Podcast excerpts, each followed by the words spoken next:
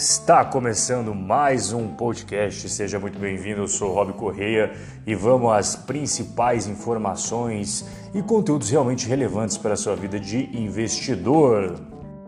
Imagem do Brasil hoje é pior do que na era Lula. Essas são as palavras do Dória. Pois é, o Dória fez críticas à condução que ele chamou de populista da economia pelo governo Bolsonaro e também a forma como o presidente vem tratando a questão ambiental. Então, o governador de São Paulo, João Dória, que é do PSDB, afirmou que a imagem do Brasil no exterior hoje é péssima, pior do que era na era do governo Lula.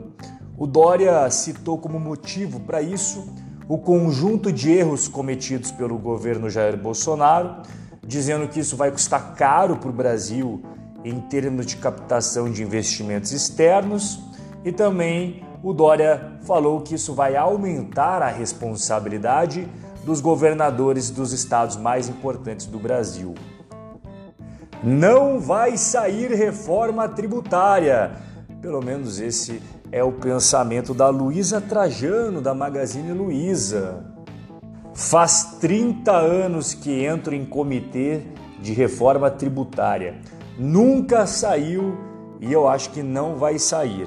Enquanto não envolver uma coisa maior, que seja ganha-ganha para todo mundo e que todos vão participar, quero estar enganada, mas acho que não vai sair. Foi essas palavras, foram essas as palavras da Luísa Trajana do Magazine Luiza num evento do Tribunal de Contas da União, mais conhecido pela sigla TCU.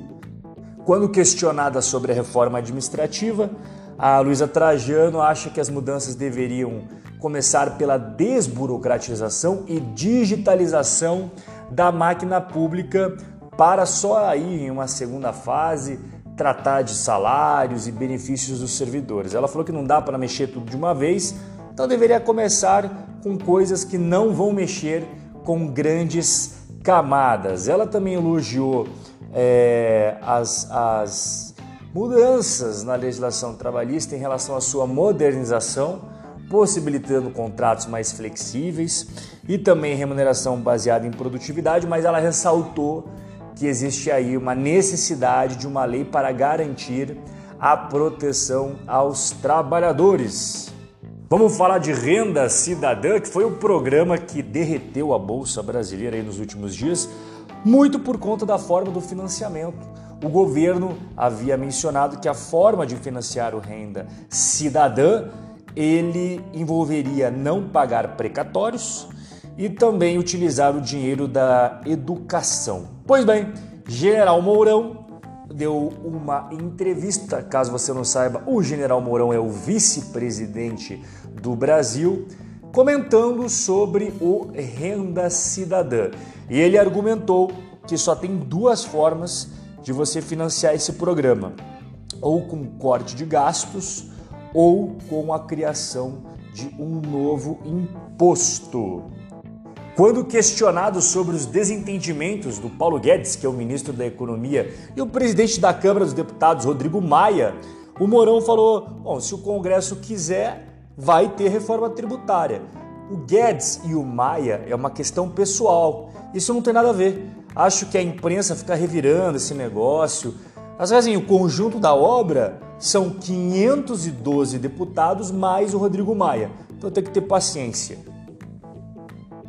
Banco do Brasil é investigado por irregularidades pelo Ministério Público.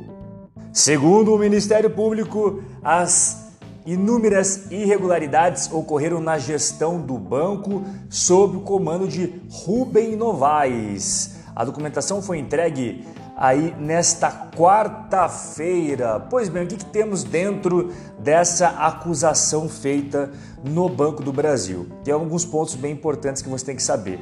Interferi interferência na auditoria interna, também evitar apurações sobre assuntos delicados, não atender à recomendação dos auditores, além de interferir irregularmente em nomeações no Previ. O Previ é o Fundo de Pensão dos Funcionários do Banco do Brasil. Bradesco volta atrás em promessas e retoma as, as demissões. Isso quem diz é o sindicato. Pois é, o sindicato dos bancários que representa os funcionários do Bradesco informou nessa última quinta-feira, dia 1 de outubro, que o Bradesco retomou as demissões, voltando atrás da promessa, porque ele tinha feito uma promessa de que não iria cortar empregos durante a pandemia de Covid-19. De acordo com o sindicato, cerca de 70 funcionários do Bradesco foram cortados desde o início dessa semana, sendo que a maioria é da área de recursos humanos. A Vale possui 10 barragens em nível de emergência.